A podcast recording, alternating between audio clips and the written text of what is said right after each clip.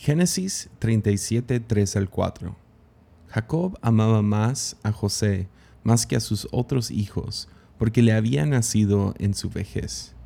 Por eso, un día, Jacob mandó a hacer un regalo especial para José, una hermosa túnica. Pero sus hermanos lo odiaban, porque su padre lo amaba más que a ellos no dirigían ni una sola palabra amable hacia José.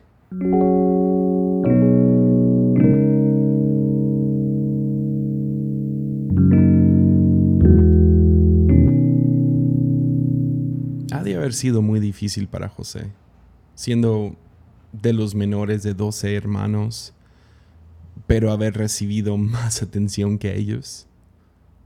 Su papá constantemente le muestra su favor sobre la de sus hermanos y así termina creando una horrible rivalidad familiar. Después de haberle dado esta túnica y después de haber profesado algunos sueños que fueron dadas de parte de Dios, pero a lo mejor no contadas con sabiduría de parte de Josué, esto termina llevando a los hermanos arrebatar su túnica, golpearlo hasta casi matarlo y venderlo como esclavo. Esto lleva a Josué a ser una persona con constante atención, a ser una persona en esencia olvidada. ¿Ves? La atención puede ser adictiva, especialmente si creces con una fuente constante de ello. Que se lo hayan removido tan abruptamente podría ser tan mortal para él como quitarle heroína a un adicto. Pero todos hemos sufrido, de alguna manera u otra, este tipo de desintoxicación, que alguien remueva la tensión que una vez teníamos. Pienso en eh, cómo algunos matrimonios se quejan de cuando éramos novios me prestabas toda la atención y ahora que nos hemos casado no me miras de la misma manera no me sacas a citas, no me llevas aquí, no, no, no me sostienes la mano, no me, no me haces ningún gesto romántico. Y vemos ese, esa tensión siendo removida. O a lo mejor no te has casado, entonces no dices, no, no me identifico con ese ejemplo. Pues todos, todos a lo mejor siendo bebés y creciendo y madurando, ya sea porque llegó un nuevo bebé a la casa o porque simplemente creciste y las prioridades de la casa cambiaron. O cuando llega alguien más atractivo, inteligente, joven, talentoso al cuarto donde tú estás y la atención, la luz que estaba sobre ti ahora se va hacia otra persona. Claro que a nadie le gusta que te dejen de poner atención ningún ser humano dice, ya, qué bueno, esto es bueno para mí. No, todos, ah, sí, sufrimos y temblamos como un adicto cuando se nos es removido y creando mucha inseguridad en nosotros. Y todos tenemos que aprender a manejar esa inseguridad y aprender a manejar esa falta de atención. Pero el problema viene cuando estamos tan desesperados por la atención que estamos dispuestos a recobrar esa atención, cueste lo que cueste. Algunas cosas que yo he visto tanto en mi vida como en gente cerca de mí, es que cuando queremos desesperadamente recobrar esta atención, terminamos rebajando nuestro valor, poniendo todo el enfoque en lo superficial. Terminamos llamando la atención a nuestro cuerpo, a nuestra cara, a nuestra ropa, a nuestras fotos. Terminamos diciendo, mírame. Y esto lleva a, tantos niveles más y más profundos y menos y menos saludables. Queremos llamar la atención con nuestro cuerpo o llevamos, llegamos a querer presumir nuestros lujos materiales. A lo mejor no tienes un cuerpo especial ni una cara especial, no tienes nada superficial que digas esto nací con esto y llamaba la atención cuando yo era cuando yo era un niño y ahora no. A lo mejor brincas a presumir tus lujos materiales, un carro, un reloj, un, un viaje. Entonces terminamos perdiendo, rebajando nuestro valor a algo meramente superficial, cuando en esencia tú vales mucho más que una cara bonita.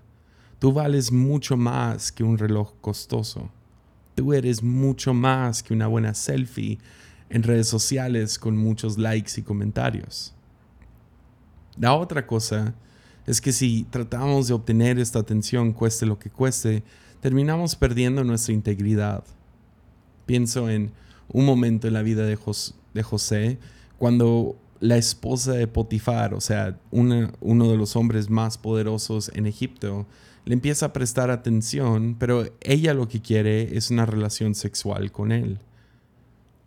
Y ves, me imagino siendo una persona hambrienta por atención, que alguien te dé esa atención, aunque sea poquito, con razón gente deja sus familias, gente deja sus amigos, gente deja sus sueños por tratar de obtener esa atención cueste lo que cueste.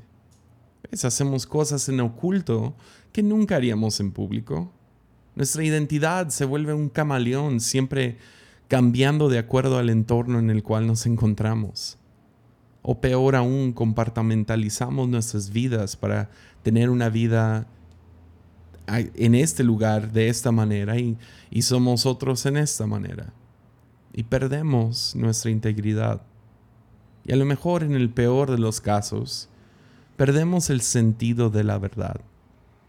Empezamos, y les digo, casos extremos, empezamos a hacer cosas como fingir estar enfermos o inventar historias llevándolos de la dramatización de, ah, nomás le eché un poco de crema a la historia, a que fueran completas mentiras. O empiezas a creer que el mundo gira en contra tuyo. Empezamos a creernos mentiras acerca de nosotros y de otros, porque en esa búsqueda de atención perdemos el sentido de qué es la verdad. Entonces es importante decir que tenemos que tenerle compasión a gente que está gritando por atención. Gente que sufre con la falta de atención puede terminar conformándose con recibir nuestro enojo en vez de nuestro amor. Entonces, enojarse con alguien superficial o con poca integridad o aún mentirosa se vuelve contraproducente porque terminamos llenando ese vacío pero con la energía equivocada.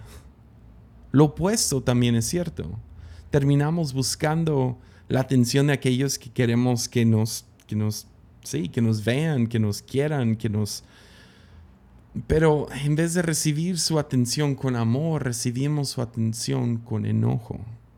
Pienso otra vez en un matrimonio que terminan esperando hasta el final del día, ya que la energía está por los suelos ya que hubo un día abrumante y cansado y terminamos reclamando su atención, exigiendo cosas como tú nunca ayudas en casa o nunca me sacas a ningún lado.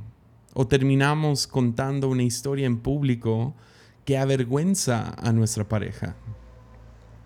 Pero al final del día tenemos que todos reconocer que todos necesitamos atención algo dentro de nuestro ser sabe que no estamos solos en este mundo, sino necesitamos que alguien nos mire. Entonces, claro, me puedo ir por el lado creyente y decir, Dios lo ve todo. Esto me asustaba mucho cuando era adolescente, pero hoy en día he encontrado seguridad en esto. Hay un Dios en el cielo que ve todos mis deseos, me ve a mí, ve todas mis seguridades e inseguridades, ve todos mis logros y mis fracasos, y aún así me ama. Pero por otro lado, ¿cómo lidias prácticamente con la persona que tienes a un lado? Todos necesitamos atención. Pero si nos volvemos desesperados por atención, terminamos atrayendo la atención equivocada. Anhelamos su amabilidad, su entusiasmo, su admiración, su compasión, su ternura, su inteligencia constructiva. Pero en vez de recibir eso, terminamos recibiendo su frustración, su decepción, su orgullo, su enojo. Es si queremos la atención correcta, necesitamos tener la valentía de decir, te necesito, te quiero. Ya. Es, no tiene que, no, no tiene nada de malo recibir la seguridad de alguien que nos quiere.